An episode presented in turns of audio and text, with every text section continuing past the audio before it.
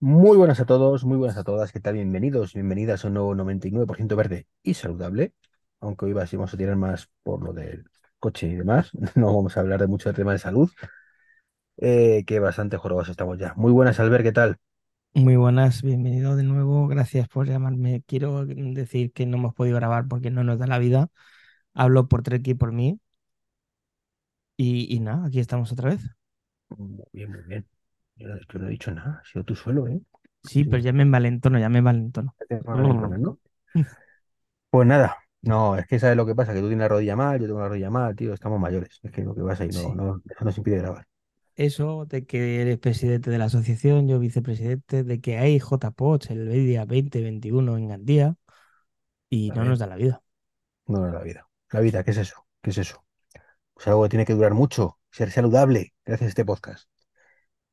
Bueno, pues vamos a empezar. Vamos a empezar, si te parece, con una noticia que nos ha pasado, porque no tenemos muchas noticias. Mm, Un, nuestro querido amigo Santi Pascual, que, que bueno, que es cierto que dice, la industria minera tiene, ti- eh, tiene su primer camión eléctrico. Bueno, eso no es verdad. Eso no es verdad porque hay camiones anteriores, ¿no? Pero cuéntanos, ¿qué camión nos ha presentado el amigo Santi? Pues nos has presentado el Sandvik TH66B. Que es un bicharraco importante. Estamos hablando de un camión eh, diseñado para minas con 11,6 metros de largo, 3,5 de ancho, 3,6 de alto y una capacidad, mm, de, una capacidad de carga útil de 65 toneladas métricas. Básicamente esto es un mastodonte de coche, o de camión, mejor dicho, propulsado por baterías de litio ferrofosfato con una potencia de 630 kilovatios. Que no me pongan esas baterías en mi coche. Con eso Porque yo creo fíjate, llego a Barcelona el tirón. Sí, claro, pero fíjate lo que, lo que ocupa el bicho este, que lo que tú tienes de coche de largo, él lo tiene de alto, ¿vale? Esto básicamente es para generar un 80% de calor, ¿vale? Sobre todo dentro de las minas, que sería interesante, y para aumentar Para la evitar, eficacia, ¿no? Para evitar el 80% de calor, imagino que será. efectivamente, para evitar ese 80% de, de calor que sí que se tiene con los coches térmicos, y además se espera de que sea un 25% más rápido en pendientes en comparación con un coche eh, diésel. Que eso tuvimos hace poco la prueba de un, de un camión eléctrico de Tesla también de Pepsi, si no recuerdo mal, ¿no? Que adelantaba a camiones cargados con tanques en, en subida como el que va en una autopista a 200. Gracias. Eh, sí, no solo eso. Mm, Mina, a ver, no es que haya estado muchas, pero me suena que es un sitio un poco cerrado. Un poquito cerrado. Yo recuerdo las minas estas de los gnomos, de los gnomos y de los enanos en de los Anillos. Y tenía pinta de que es un sitio muy cerrado y sitios cerrados más gases contaminantes, muy buena idea a priori, no suele ser. Efectivamente, eh, así es. Esa parte parece que la obvian, pero no, no. O sea, tú te metes con un diésel, con todos los camiones que hay por ahí, y estás respirando mierda, que es cierto que ya una mina de por sí muy saludable no es. Hay que decirlo, ¿no? No, pero a día de hoy, por desgracia, necesaria. Mm, Sí. Y de hecho, bueno, aunque nos salimos del tema, eh, creo que es uno de los de las profesiones eh, que todavía quedan en el mundo, donde básicamente te pagan por morirte más temprano. Te pagan mucha pasta para que mueras más temprano. Y lo sabes. De, voy a sí, trabajar en esta mina, voy a durar 20 30 años menos, pero voy a vivir muy bien esos 20 30 años restantes. ¿no? Lo- Es así. Eh, una pena, es que sí. mal necesario, lamentablemente, todavía. Todavía. Pero bueno, y poco a poco, cuando, cuando Tesla saque el Optimus y demás, pues a lo mejor es una de esas profesiones donde un robocito pues, puede hacerlo mucho mejor y sin morir. Eh, bueno, ya estoy aquí, se me está yendo la pinza. Eh, te decía antes que, creo que no es del, del no es de los primeros, o sea, es de los primeros, pero no es el primer camión. De hecho, me estuvo comentando el otro día mi amigo y vecino Juan, que estuvo aquí en, un, un par de capítulos y que estará de vuelta en, más pronto que tarde, que había leído, no, tenía, no, no os digo lo que, no os puedo pasar la fuente porque no la he visto, ¿vale? Yo digo de oídas, con lo cual, si, por razón equivocada, la culpa es tuya, Juan, si estás escuchando. Que no sé dónde había una mina que estaba en una montaña. Entonces habían puesto un camión eléctrico de manera que eh, lo que hacía el, camión era bajar toda la mercancía de la mina. Pues en un camión será parecido a este que, estamos hablando, quizás más pequeño. Claro, te puedes imaginar que un camión cargado con 25 o 30 toneladas de, de material, del que sea, el mineral que sea, pues si lo pones cuesta abajo y quitas el freno, baja muy rápido, ¿verdad? Del De hecho, puede ser hostia terrible. Entonces, claro, eh, el camión eléctrico con el freno de motor más el freno normal va reteniendo eso. ¿Y qué hace cuando un coche eléctrico cuando retiene? Cargar la batería. Entonces, ¿qué ocurre? Que como tiene tantísimo peso ese camión bajando, te cargaba la batería prácticamente al 100%. O sea, tenía, era, claro, al final bajas un montón de pendiente, la batería al 100%. ¿Y qué haces luego? Subes. Entonces, ¿qué haces cuando subes? Gastas esa batería, claro, porque subir. Pero claro, no lo mismo bajar con 25 toneladas, ¿vale? Que subir con 3 toneladas, a lo mejor que ves el camión. Está cuatro claro. Entonces, es decir, que tú te- se, que se cargaba en toda la batería, el, consumía toda la batería la subida, llegaba arriba prácticamente con cero, pero cuando bajaba se cargaba al 100%, con lo cual entrábamos en un ciclo de carga infinito, donde realmente en ningún momento había que enchufar el camión. Pero no es viable, ¿no? Un camión eléctrico no. Ah, no, no, no, no, es cierto, no, se equivoca. Eso viola la ley de la termodinámica y se equivoca. Qué fuerte. La, la verdad es que, jopeta, hay tantas cosas mm, para mejorar y para, mm, ¿cómo decirlo? Para estar expectantes, que cuando te enteras de estas cosas piensas, el mundo puede llegar a ser maravilloso. eso es, puede, pese a algunos. Eh, por cierto, mm, os lo pido por favor, ¿eh? Dejad de comprar coches eléctricos. Dejad ya de comprar coches eléctricos porque es que he ido a cargar un par de veces y no puedo cargar ya. ¿Esto qué pasa, Albert? ¿Qué pasa con eso? Bueno, que, que los coches eléctricos se empiezan a popularizar. Entonces lo que hay que hacer es intentar encontrar más puntos, más puntos de recarga. Sobre todo más puntos de recarga pueden ser gratuitos, como los hay hasta ahora, o de un bajo coste importante. O Pues que te pongas un que cargador en el garaje, Iván. es otra opción, es otra opción que estoy trabajando. No, no, la decisión es sarcástico, evidentemente, mm, pero, pero sí me ha, me ha ocurrido ya que a las ocho y media de la mañana, cuando he ido a cargar y me he encontrado yo solo o con un coche más, pues de pronto están los cuatro puestos que tienen, por ejemplo, el Tres Aguas ocupados. Y esto ya, eh, un día y otro día, capachao, capachao, porque se venden más eléctricos. Esto- estos que no se venden, que estamos locos y que no se venden, a ti te dieron el coche en marzo, ¿verdad? sí, O sea que llevas seis meses prácticamente, bueno, ya llevo ocho, ocho meses, sí. ocho meses No, en- me lo dieron en febrero, perdón. En a- febrero, eh, sin tener cargador en casa y sobreviviendo. Tú no te has quedado tirado con el coche eléctrico en ningún sitio, ¿verdad? No, si obviamos las cinco veces que ha venido la grúa, no, no, cero, cero, cero, estoy, estoy de coña, no, ningún problema. La verdad es que no- ni he tenido problema de carga, ni, ni me he quedado tirado, nada por el estilo. No, no, no ha habido ningún problema. Bien, bien. A ver, es cierto que el tema de cargadores gratuitos, pues es lo que es. Es una gominola, una chuche, que hay que tomársela como tal. Si lo tienes, lo tienes, y si no, búscate la vida. Paga o pon un cargador en casa. Yo hasta ahora, pues eh, la mayoría de casos he podido cargar gratuitamente, aunque ya digo que últimamente estoy teniendo problemas. Mejoraba no el hecho de que no pueda cargar, me parece maravilloso llegar y que estén todos cargadores utilizados, sino que los centros comerciales pues no sean un poquito más mm, abiertos a aumentar esos pu- puntos de carga. De, bueno, ya pusimos hace cinco años cuatro y ya está. Pero lo cierto es que aunque no está, creo que no está en las noticias, la cuota de mercado en coches eléctricos en España ha aumentado de escasamente un 2% que había hace dos años y estamos ya en un 6 y pico, casi un 8, no, entre un 6 y un 8, que no recuerdo mal, Interesante, de ventas, interesante. evidentemente. Entonces, bueno, mm, no va mal. Mm, podría ir mejor, pero no va mal. Bueno, con Y números absolutos estamos hablando de un 400 o un 600% más. mm, sí, sí, en unos poquitos años. Lamentablemente, los cargadores y sobre todo los gratuitos no se han multiplicado en la proporción.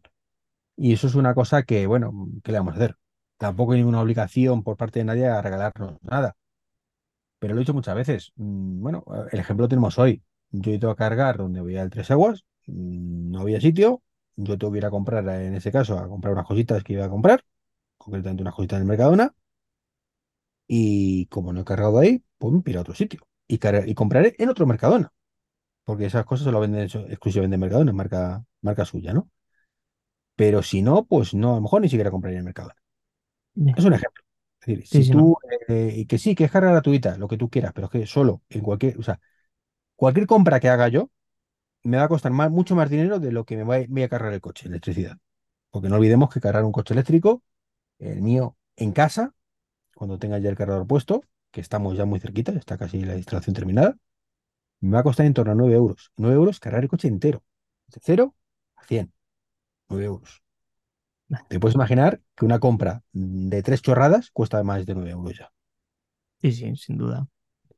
Está Y si luego le sumamos que estos centros comerciales tener paneles solares, que realmente lo que te están dando le sale gratis, entre comillas, es energía del sol, en fin. Como digo, muy poca visión comercial, mm, pero bueno, cada uno tiene la que tiene y ellos sabrán. No. En fin, Efectivamente. Lo que sí que parece un poquito fan comercial, no sé tu opinión, son las balizas de seguridad V16, las que están geolocalizadas. No sé si sabes de qué hablo. sí, me suena. Me quiere sonar algo. Te Cuéntanos. quiere sonar, ¿no? Básicamente es el sustituto de los obligatorio de los triángulos, ¿vale? Es una baliza que se puede llegar a ver hasta un kilómetro de, de distancia desde donde tú tienes el accidente y pones esa baliza.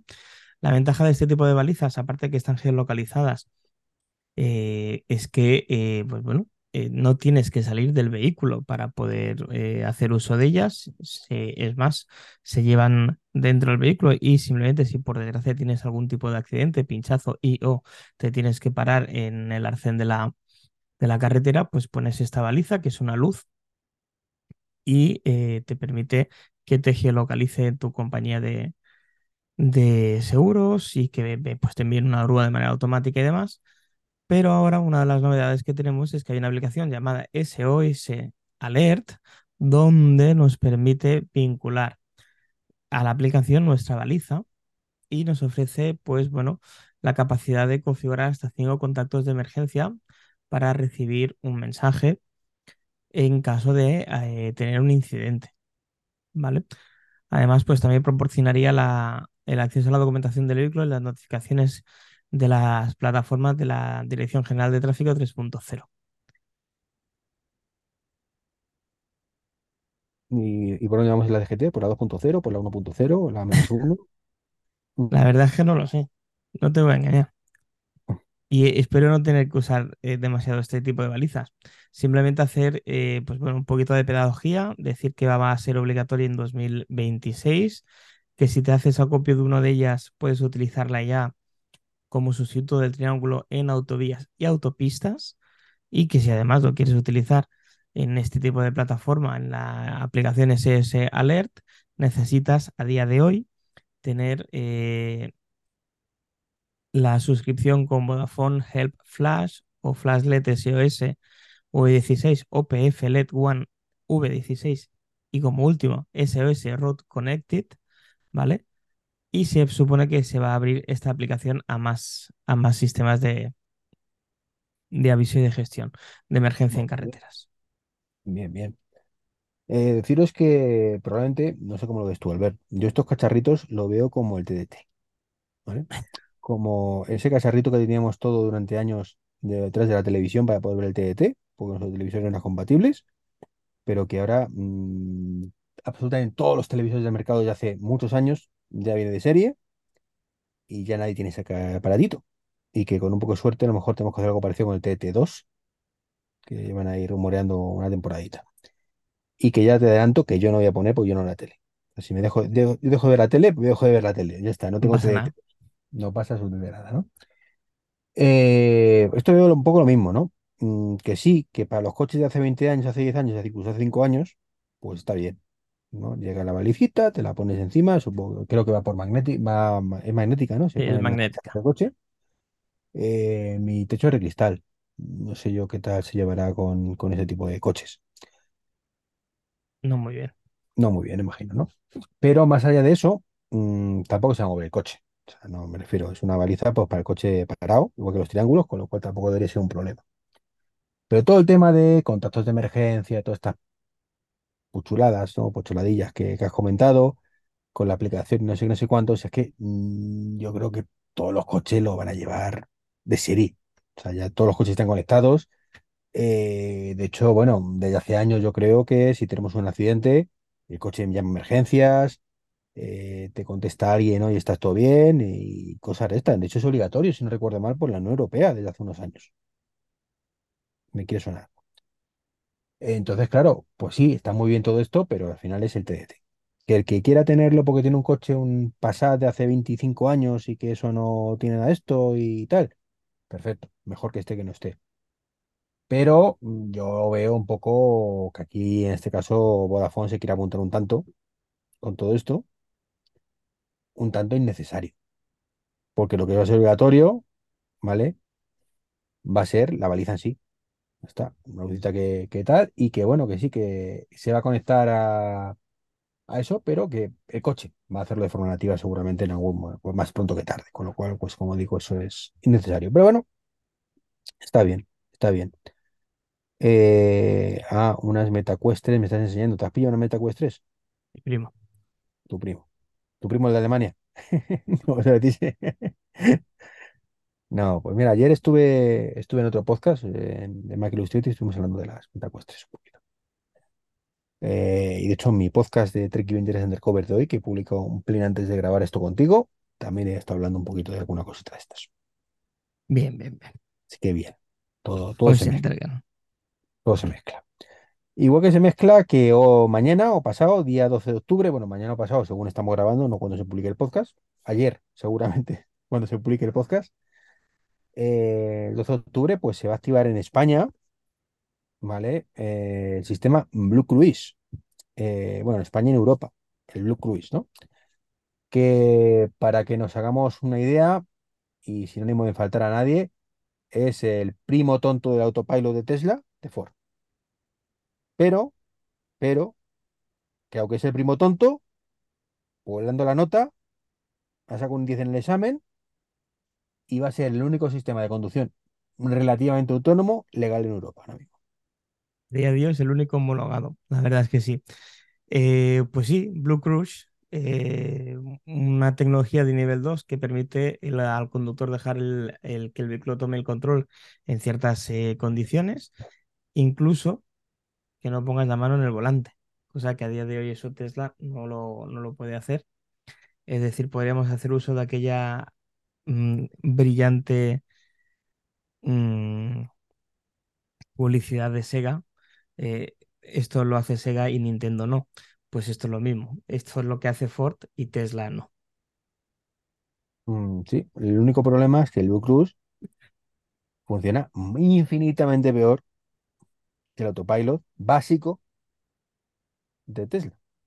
Ya no hablamos del Full Self-Driving que esté en Estados Unidos, en beta, sino que la gente que lo ha probado dice que bueno, que sí que está bien, ¿no? Que, pero que falla bastante proporcionalmente con, comparado con el de Tesla, ¿no? Claro, una de las cosas que tenemos los de Tesla, que estamos hasta el gorro, es de poner la mano en el volante que cada 30 segundos te obligue. ¿Por qué te obliga? Porque Eu- Europa en este caso obliga a hacerlo. Han ido recortando funcionalidades y te obliga. Y es una jodienda, porque el coche perfectamente sería capaz de ir mucho mejor que el de Ford. ¿Por qué tiene Ford la homologación y Tesla no? Porque Ford, esto sí, lo ha hecho muy bien, tiene un sistema que eh, permite estar 100% seguro si estás prestando atención a la carretera. Te está traqueando tus ojos y es capaz de saber si estás mirando la carretera o no. Con lo cual, que la mano esté en el volante es irrelevante. Lo triste en todo esto es que Tesla tiene una cámara, de hecho tú, hemos hecho tu videoconferencia con esa cámara, eh, que precisamente podría hacer exactamente lo mismo Tesla. ¿De está prestando atención el conductor a la, carretera? Sí. Por tanto, eh, sé que no estoy siendo objetivo ahora mismo, o sea, estoy, estoy dando una vuelta a esta para ir, para ir para casa, pero es muy chocante, muy chocante que esto haya ocurrido así, ¿no? Que en vez de llegar a un acuerdo entre Tesla y Europa, que es el más avanzado, haya sido con Ford. Digo que me choca porque Ford es americana. Si fuera europea no me chocaría nada. Ya lo he dicho muchas veces, ¿no? Que, que se va a legalizar todo cuando Volkswagen tenga el suyo en condiciones. Y es cuando Sí, ¡oh, sorpresa! De he pensado lo pronto, mismo. Pero bueno, mm, a ver, y también aquí yo creo que habrá temas de milloncejos por medio y cosas, ¿estás de acuerdo? Estos que tienen. Pero bueno, es un primer Algo, paso algo habrá, sí. que independientemente que haya sido Ford, haya sido Tesla o haya sido Fiat o Volkswagen, está muy bien. Está muy bien porque abre la puerta, por lo menos. Abre, Mm. mm, le da cierta ventaja competitiva, entre comillas, porque encima es un- una cosa que hay que pagar aparte siempre con el coche, te cuesta no sé cuánto, o sea, tampoco es una cosa barata precisamente, nos Te, te lo puedo decir, te lo puedo decir, mira, te dan 90 días gratis como si fuera eh, el Apple TV Plus y a partir de ahí te va a costar 24,99 al mes. Solamente lo podrás utilizar en autovías designadas como las eh, zonas azules, las Blue Zones. Eh, y, y bueno, mm, a pesar de que se ha demostrado de que es una tecnología mm, inferior a la de Tesla, sigue siendo una tecnología que, eh, ¿cómo decirlo? Se ha demostrado bastante segura, al menos en Norteamérica. Se ha probado bastante y es un avance en se, seguridad vial mostrado bastante segura de haber, porque tiene trampa. Tú mismo lo has dicho, que además se me olvidó comentarlo antes, dicho, el tema del, del tracking de ojos, que es, es cierto, pero eh, tú lo has dicho, autovías llamadas Blue Zone, ¿no? Sí, están, es una tecnología que eh, está diseñada por Ford, está, solamente funciona en, en vías premapeadas por este, por este sistema. Claro, no es que esté, es que es eso, premapeo. Es que así Sí, yo también. Pero es que Tesla no funciona como pre- pre- No, no, premapeo. está claro, está claro, es mucho más a tiempo real. Claro. O sea, Tesla lo bueno que tiene precisamente es eso, de que da igual donde le pongas, le pones poner un eh, coche en medio del desierto del Sáhara, en una carretera que acabas de hacer, y es capaz de conducir solo. El de Ford sí, no. Es que aquí eh, hemos tenido que ir antes y ojo, espérate, que hemos hecho obra, hemos hecho un desvío. Muerte, muerte. Ese desvío hace que tu coche siga de recto, no se va a desviar y vas a morir, básicamente. sí, sí. Pues bueno, a, a menos vale la pena tenerlo en cuenta y que nuestros oyentes sepan de que esto está activo, que el primer vehículo en funcionar con este tipo de tecnología va a ser el Mustang Mach-E y que, que, bueno, que hoy a partir del 12 de octubre se abre la veda de, de la autoconducción en Europa, que, de que que, que se abra la veda, como hemos dicho, pero que es probablemente de las peores opciones que, que podrían haber elegido para esto. Pero bueno, mejor esa que ninguna. Eh, sinceramente, guay por Ford, pero dudo muchísimo que mucha gente se compre un Ford Mach-E para esto, Sí, sí, está o por claro. esto. O sea, se lo comprará el mismo que se va a comprar el Ford, pero no es una cosa que vaya a hacer vender mucho más Ford a, a Ford, nunca mejor dicho, ¿no? Pero bueno. Eh, pero no, que genial, genial, oye, que está muy bien, ¿no? En- Pese a eso, está, Mm, vamos, pero bueno. Y tenemos aquí pone pasito, que vamos bien por tierra, pero no tanto por mar y por aire. A ver qué significa esto. me ha encantado este titular, este es mío. Pues nada, hombre, que vamos bien por tierra porque cada vez hay más vehículos eléctricos y que parece que la cuota esta de 2035 se va a llegar muchísimo antes, eh, en 2030 incluso en algunos países por obligación, pero que estamos de acuerdo que a partir de 2025, 2026 vamos a notar un gran cambio en cuanto a lo que es eh, la salud de venta de vehículos eléctricos. Justo antes lo comentábamos, ¿no? Que incluso aquí en España se está triplicando ya la cuota de mercado pero es que por mar y por tierra, lo que serían los vehículos, ah, em, pues eh, lanchas, eh, barcos y sobre todo aviones, está la cosa bastante más eh, limitada, ¿no? Hasta 2050, lo que es el tema de electrificación de barcos y aviones, eh, mal, bastante mal. Eh, la idea, para que tengas una idea, es que sea una reducción del 5% en el 2050, ¿eh? O sea que, que mal, vamos, muy mal. Eh, para 2030, pues sí que es verdad que se prevé que haya combustibles fósiles, que los, perdón, que los combustibles fósiles sigan dominando en barcos y aviones, a pesar de que se van a empezar a introducir biocombustibles, hidrógeno y amoníaco, pero que lo que es el tema de electrificación, pues bueno, que apenas se ve una pequeña lucecita al final del túnel eh, y el túnel va a ser muy, muy, muy largo. Aquí se juntan, yo creo, varias cosas, ¿no? Eh, si me equivoco, pero se junta primero, eh, a ver, mm, decíamos antes del camión, tiene una pedazo de batería. Un barco necesita una batería mucho más grande. Y un avión necesita una batería mucho más grande. Y las baterías pesan. Claro, eh, ahora mismo tú llenas un, avión de combustible y te pesa un montón al principio, pero poco a poco va pesando, menos porque lo vas quemando. Y es una ventaja, porque aunque se dispara el consumo inicialmente, luego al final pues es bastante, bastante ligero, ¿no? Y eso es una cosa que, quizás con el hidrógeno pues se pueda solucionar, tanto en barcos como, como aviones. Eso es una de las teorías de siempre, ¿no? Para eso parece que tiene más sentido el hidrógeno que para el coche. Luego se junta otra cosa que yo creo que ahí sí que han pecado mm, todos nuestros queridos políticos y siguen haciéndolo durante años, ¿no? Y es que sí, para el coche, el Euro 6, el Euro 5, el Euro 7, eh, que solo pueden consumir no sé qué, pero ¿qué ha pasado con el resto? Las motos han pasado mucho de ellos, mm, entonces por eso hay tan pocas motos eléctricas hoy en día, y sobre todo el tema del mar y del aire se ha pasado por completo. Da igual, da igual. En los barcos, da igual que, que eches el, mm, el peor combustible del mundo más contaminante, que no pasa nada. Da igual que ese barco esté quemando ese combustible, soltando mierda por, por un tubo, que no pasa nada. Con eso de que aguas internacionales aquí no mío y tuyo tampoco es tuyo, no para aquí que ni mío ni tuyo, los unos por los otros la gas sin barrer. Y es el gran problema que ha habido con todo esto. Entonces, si no hay legislaciones que en cierta manera eh, corten eso, porque otras cosas, otras veces sí actúa de forma natural. La tecnología la hemos visto muchas veces, ¿no? Que basta ser que uno saque algo mejor que el otro, pues para que se cree competencia y como el vecino o tal, pero en este caso no hay una competencia en ese aspecto. No hay interés y por tanto no hay competencia. Que uno saque un motor más eficiente y que contamine menos, si el motor te cuesta el doble, tiene la batalla perdida. Mientras que en, que en coches no, pero en, En barcos sí, directamente dicen, "Pues, ¿para qué pagar el doble? Sin, hasta que lo amortice pueden pasar 30 años. Entonces no, no, no. Me quedo con el que tengo, ese día es el maravilloso y ya está, ¿no? Entonces no hay ese interés, como digo, por parte de nadie. Y eso es lo que está pasando factura. De hecho, creo que era noticia, ¿no? De que un porcentaje enorme, enorme de toda la mierda que hay en el planeta es básicamente de los, los barcos de mercancías y concretamente de los cinco que más contaminan. Hay cinco que por lo visto son terribles. O sea, lo raro es que no muera nadie allí cuando se acerca. Es decir, todo esto mm, nadie se ha preocupado. No sé si es porque realmente son muy necesarios y a día de hoy no hay sustitutos naturales y no los va a haber hasta de aquí mucho, mucho tiempo, o porque no interesa cambiarlos, o, o porque hay muchísimos intereses económicos detrás, que seguramente será esto último. Bueno, una mezcla de todo. O una mezcla de todo. sí, sí. Pero bueno, eh, y además es preocupante porque esto viene relacionado con la siguiente noticia, y es que ya había puesto el titular coña, que no tapamos muy bien el agujero y es que el agujero de la capa de ozono vuelve a crecer y vuelve a crecer hasta límites que no se habían registrado eh, hasta ahora.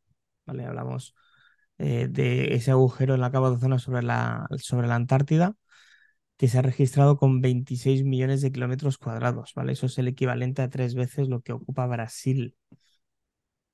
Eh, es una barbaridad. ¿Vale?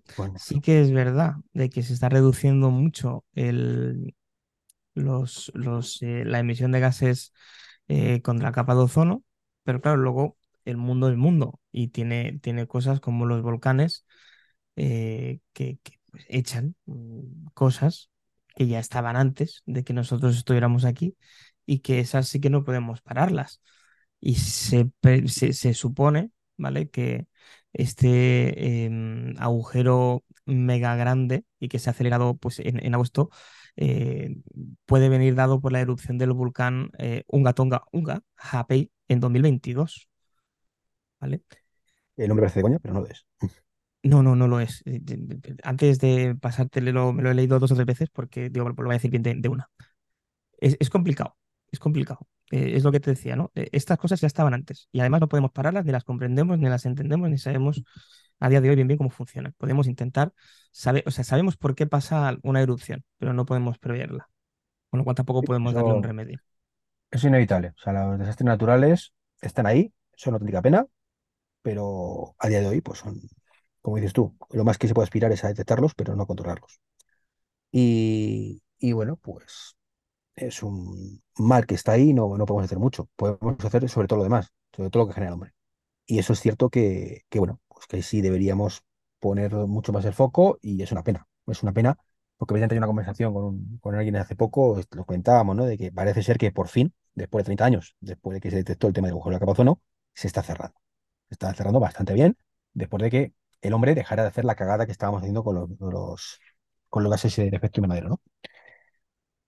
Eh, me comentas que me está haciendo cosas extrañas el micrófono. Eh, Sí. esta conexión a internet, ¿vale? Perdonadme, es que estoy, estoy compartiendo la conexión del móvil. Entonces, bueno, Nada, pues pues no nada, te preocupes. sí, sí, también hemos acabado prácticamente. Solamente queda una noticia pequeñita que el bueno de Calero puso en, en X, que es que básicamente que el gobierno de, del Reino Unido pues se ha puesto o va a poner unas cuotas y unas sanciones eh, para los coches eléctricos que van a ser obligatorias a partir de 2024, con lo que solamente quedan pues prácticamente dos meses y medio para, para que eso se cumpla. Las cuotas van a ser que eh, al menos un 22% de coches eh, de cero emisiones, cero, no se habla de vehículos híbridos enchufables, y ahora explicaremos el por qué. Entonces, mínimo un 22% en 2024, 28% en 2025, 38% en 2027 y hasta el 80% en 2030. Y a partir de ahí, hasta 2035, 100% eléctrico. Se habla solo de coches de cero emisiones eh, porque eh, según eh, la, la Unión, perdón, la Unión Europea no, según eh, el Reino Unido, un coche de cero emisiones es aquel que no emite ningún tipo de emisión con una autonomía constante de al menos 120 millas, que serían un equivalente de 193 kilómetros de autonomía. ¿Qué ocurre? Que a día de hoy no hay ningún eh, híbrido enchufable en Europa que cumpla esa normativa. Entonces, la- los que nosotros nos reímos y hacemos la broma de que son la Europa, sangre sucia, fuera de Europa, sí perdón, lo es. Yo creo que fuera de Europa tampoco, no existe un híbrido no, no, eh, simplemente Es más, que está no tienen tanta cuota. Claro, mismo. él hace hincapié en Europa pues, porque al fin y al cabo, mm, le, le guste o no, eh, el Reino Unido está en el continente europeo. Eh, Según él, según él, dice que esto es un caramelo para Tesla y para la, y para la, la- la industria eh, pues, bueno, automotriz de, de China, que es la que más está exportando vehículos eléctricos 100% cero emisiones. Que es un mazazo, que es un mazazo porque es lo que hemos dicho muchas veces aquí en el podcast y con esto, con esto si quieres acabo, de que no hay ninguna eh, gran empresa automovilística en Europa, ningún grupo que se haya sabido amoldar a lo que venía y no es porque no se les haya avisado con tiempo, no es porque no hayan habido empresas que antes lo estaban haciendo y lo están haciendo bien con otro modelo de eh, distribución y de fabricación diferentes. Es que simplemente han dicho, yo soy más grande, este es muy pequeño, a mí no me va a comer. Y se han equivocado. Y les quedan siete años para adaptarse. Y si no quieren morir, en no 15 he tienen que estar adaptados Andrés. todo. Esto, a ver, tal y como está, creo, creo, a lo mejor estoy entendiendo mal la noticia, es que obliga Reino Unido a que esa cuota de venta de cada marca sea eléctrica, ¿no? Sí, sí, sí, totalmente eléctrico, cero emisiones. Por tanto, Pero no vale, no vale híbridos enchufables, no no, vale. pero, pero no entiendo entonces la parte esa de esto beneficia a Tesla o beneficia a las marcas chinas. Es decir, a Tesla le da igual porque el 100% de su coche va a ser eléctrico Claro, siempre. claro, pero Eh, sí, pero vuel- vuelve a pasar como aquí en Europa, que si tú llegas a esa cuota y tienes excedente, puedes vender bonos, claro, ¿vale? Entonces, pues vale, bueno, pero, pero no es que beneficia a Tesla o a los chinos, es que si no hace los deberes te perjudica. Entonces, claro, lo que tiene hacer eh, Renault es dejarse de gilipolleces, de te vendo un Megane Scenic a precio de Porsche, ¿vale? Y te lo pongo a precio de Megane. que Entonces, sí, que sí, sí, es pues lo que eso es, venderá la cuota del 20%. claro, de, de- de ahí es el comentario este que te decía yo, de que no se han sabido adaptar ningún grupo grande de, en Europa, ninguno. ¿Por qué? Porque hasta ahora, como han podido ir comprando bonos y han podido ir comprando lo que yo mm, consuma además, me lo va a vender Tesla, pues Bueno, pues seguirán siendo así, pero que tendrán que ponerse las pilas y nunca mejor dicho, más que nunca. muchas muchas cosas van a cambiar de aquí a, Pero a sobre todo el tema de 2035. precios, ya está, es que está demostrado, o sea, ya no es un tema de opiniones, no, no, está demostrado. Tú bajas el precio y se venden más coches, o sea, no es, nadie le tiene manía a una marca, ni que, no, no, o sea, tú pones un coche eléctrico a un precio razonable y se vende como rosquillas, como pan Y esto caliente. es así, porque hay gente que quiere comprar coches eléctricos, pero no hay gente que no quiere pagar 40.000 euros por un coche eléctrico. No es que no quiera mm, pagar, es que no puede pagar 40.000 euros por un coche eléctrico. y sobre todo, si te cuesta un Tesla Model 3, después de 32.000 euros, y te cuesta el mismo coche, un Megane, como digo, mm, con las ayudas 39, teniendo en cuenta que hoy en día el software de Tesla y el hardware de Tesla en muchos casos le da mil vueltas al resto, chico, pues tienes un problema. Ya Sí, sí. está. O sea, no, no le busques ahí, no busques el culpable de que es que me obligan, no, no, es que te están haciendo un favor. Te están haciendo un favor porque te están obligando a hacer las cosas un poquito mejor para que vendan más. Pero bueno, ya sabemos que, que ellos van a su ritmo y ya está. Pero bueno, pues, pues oye, ha quedado un podcast no tan corto, ¿no? Después de hacer poquitas No, noticias. bueno, si es que dan, si, de cargadores y demás, pero bueno. si- si nos dan a nosotros cuerda, nosotros vamos aquí a enrollarnos como una persiana, así que ningún problema. Me hace gracia, esto si quieres luego lo editas. Eh, ayer me quejé amargamente eh, que MediaMarkt había salta, se había saltado el embargo de las, de las Quest 3 Ujú. y hoy me, me quejé bastante pronto, ¿eh? O sea, no, no era aquello que digas, bueno, es que se quejó tarde el chaval y, y me quejé hace 11 horas. Yo creo que hace 11 horas era una hora decente para quejarse. Y me contesta ahora, buenos días, sentimos lo sucedido. ¿Podrías explicarnos más detalles por mensaje privado para revisarlo? Esta gente es tonta. No, me llaman no es tonto. Soy tonto, nunca. Pero bueno, pues nada. Iván, un placer, como siempre. Pues nada, próxima semana más. Nos vemos en la JPOT. Ahí, ahí. ¿Es el viernes que viene? 2021. Mientras se publique el podcast de la semana que viene, estaremos camino de No, Gandía. sí, cam- camino, camino. Muy bien. Chao, chao. Adiós.